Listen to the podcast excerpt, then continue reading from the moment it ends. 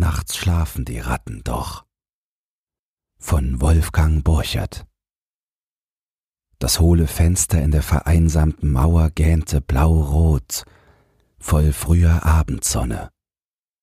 Staubgewölke flimmerten zwischen den steil gereckten Schornsteinresten.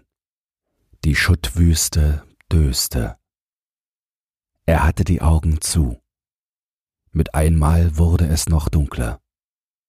Er merkte, dass jemand gekommen war und nun vor ihm stand. Dunkel, leise. Jetzt haben sie mich, dachte er. Aber als er ein bisschen blinzelte, sah er nur zwei etwas ärmlich behoste Beine. Die standen ziemlich krumm vor ihm, dass er zwischen ihnen hindurchsehen konnte. Er riskierte ein kleines Geblinzel an den Hosenbeinen hoch und erkannte einen älteren Mann.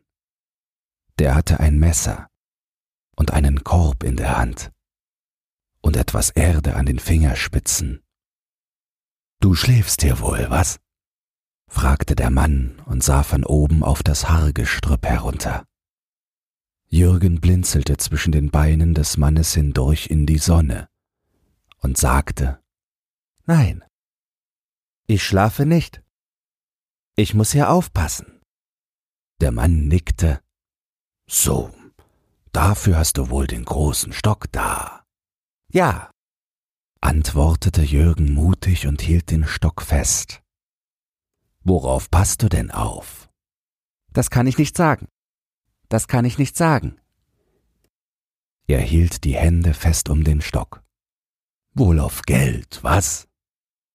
Der Mann setzte den Korb ab und wischte das Messer an seinem Hosenboden hin und her.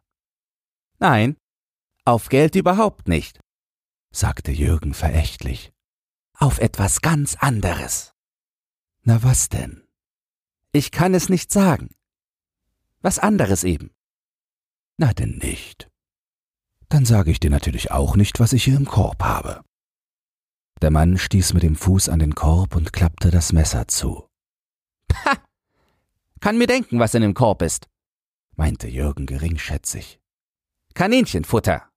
Donnerwetter, ja, sagte der Mann verwundert. Bist du ein fixer Kerl? Wie alt bist du denn? Neun. Oha. Denk mal an. Neun also. Dann weißt du ja auch, wie viel drei mal neun sind. Wie?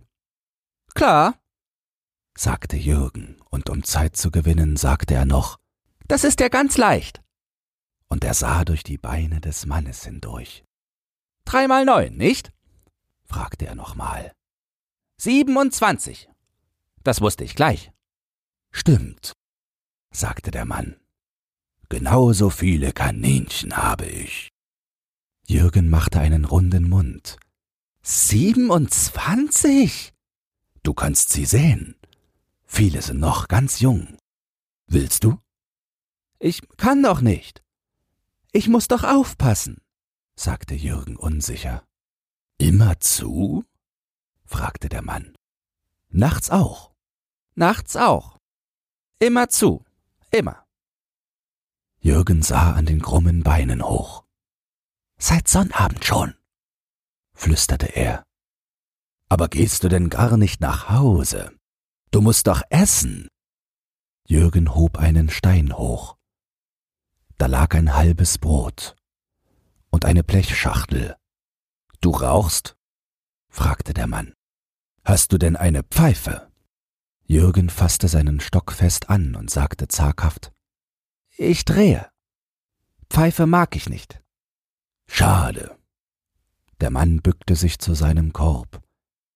Die Kaninchen hättest du ruhig mal ansehen können. Vor allem die Jungen. Vielleicht hättest du dir eins ausgesucht. Aber du kannst dir ja nicht weg. Nein, sagte Jürgen traurig. Nein, nein. Der Mann nahm den Korb und richtete sich auf. Na ja, wenn du hier bleiben musst, schade. Und er drehte sich um. Wenn du mich nicht verrätst, sagte Jürgen da schnell, es ist wegen den Ratten. Die krummen Beine kamen einen Schritt zurück. Wegen den Ratten? Ja, die essen doch von Toten, von Menschen. Da leben sie doch von. Wer sagt das? Unser Lehrer. Und du passt nun auf die Ratten auf? fragte der Mann. Auf die doch nicht. Und dann sagte er ganz leise. Mein Bruder. Der liegt nämlich da unten. Da. Jürgen zeigte mit dem Stock auf die zusammengesackten Mauern. Unser Haus kriegte eine Bombe. Mit einmal war das Licht weg im Keller. Und er auch. Wir haben noch gerufen. Er war viel kleiner als ich. Erst vier. Er muss hier ja noch sein. Er ist doch viel kleiner als ich. Der Mann sah von oben auf das Haargestrüpp. Aber dann sagte er plötzlich, Ja, hat euer Lehrer euch denn nicht gesagt, dass die Ratten nachts schlafen? Nein, flüsterte Jürgen und sah mit einmal ganz müde aus. Das hat er nicht gesagt. Na, sagte der Mann, das ist aber ein Lehrer, wenn er das nicht mal weiß. Nachts schlafen die Ratten doch. Nachts kannst du ruhig nach Hause gehen. Nachts schlafen sie immer. Wenn es dunkel wird schon. Jürgen machte mit seinem Stock kleine Kuhlen in den Schutt. Lauter kleine Betten sind das, dachte er. Alles kleine Betten. Da sagte der Mann, und seine krummen Beine waren ganz unruhig dabei. Weißt du was? Jetzt füttere ich schnell meine Kaninchen, und wenn es dunkel wird, hole ich dich ab. Vielleicht kann ich eins mitbringen. Ein kleines, oder? Was meinst du? Jürgen machte kleine Kuhlen in den Schutt. Lauter kleine Kaninchen. Weiße, graue, weißgraue. Ich weiß nicht, sagte er leise und sah auf die krummen Beine, wenn Sie wirklich nachts schlafen? Der Mann stieg über die Mauerreste weg auf die Straße. Natürlich, sagte er von da. Euer Lehrer soll einpacken, wenn er das nicht mal weiß. Da stand Jürgen auf und fragte, Wenn ich eins kriegen kann? Ein weißes vielleicht. Ich will mal versuchen, rief der Mann schon im Weggehen. Aber du musst dir so lange warten. Ich gehe dann mit dir nach Hause, weißt du? Ich muss deinem Vater doch sagen, wie so ein Kaninchenstall gebaut wird. Denn das müsst ihr ja wissen. Ja, rief Jürgen. Ich warte. Ich muss ja noch aufpassen. Bis es dunkel wird. Ich warte bestimmt. Und er rief, Wir haben auch noch Bretter zu Hause. Kistenbretter, rief er.